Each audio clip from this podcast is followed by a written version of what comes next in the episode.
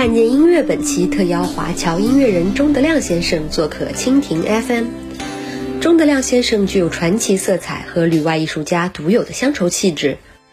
星球发行特邀钟德亮先生做客蜻蜓 FM，分享音乐创作心路，希望给处于迷茫之中的朋友们一些解答。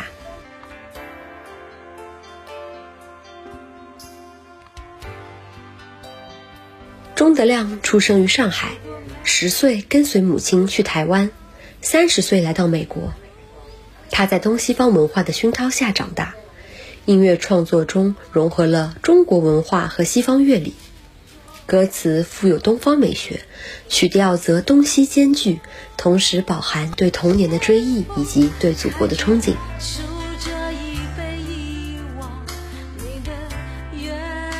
是什么契机让您开始接触作曲并成为一名艺术家呢？我并不认为我是个艺术家，我只是一个想借音乐来发抒感情的人。我也不认为需要有任何契机来接触作曲。呃，记得我的第一支作曲是我在小学六年级的时候。有一次用口琴吹的一首童子军的歌，因为我现在想，我是一个中国的童子军，就不知不觉的吹出了他的调子。可以从作曲的层面聊聊您是如何结合西方和东方文化的吗？我在台湾大学毕业，我的歌词自然吸收了和表达了中国文化。如果说我做的曲兼具中国的复古情怀和西乐的和弦与节奏，那么这两种结合是很自然的，反映了我成长和生活的环境。您认为您的作品受西方还是东方影响更多呢？歌词东方，曲调。东西兼具。如果在这十七首作品中挑选您最满意的三首，您会选择哪三首呢？和大家分享一下理由吧。如果一定要挑选，还要有原因的话，呃，我大概会选第一、第二和第十七首。原因是。第一首，你知道我为什么心伤？那里有我的亲身体验。我在念大学一年级的一个失恋的晚上，我曾经靠坐在路边，望着我初恋情人住的公寓，他留下有灯光的窗，我在那喝完了一整小瓶的高粱。第二首《无情一身轻》是做来安慰第一首的，我喜欢它接在第一首后面。而第十七首《乡愁》是因为我谱出了李后主的愁，而非恨，和他的无奈，而非激愤。这里要补充说明的，呃，这只是我个人的感觉。每一首歌对不同的听众反应各异。这世界上没有一首歌可以说是每个人都喜欢的。您的作品中充斥着一种复古美学，在生活中，经典和潮流，您认为自己更倾向于哪一边呢？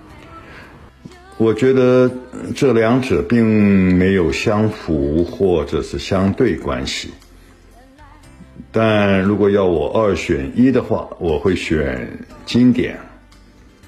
因潮流会变，而每个人一生中总有几首歌是最喜欢的，那一定是某人留下的经典歌。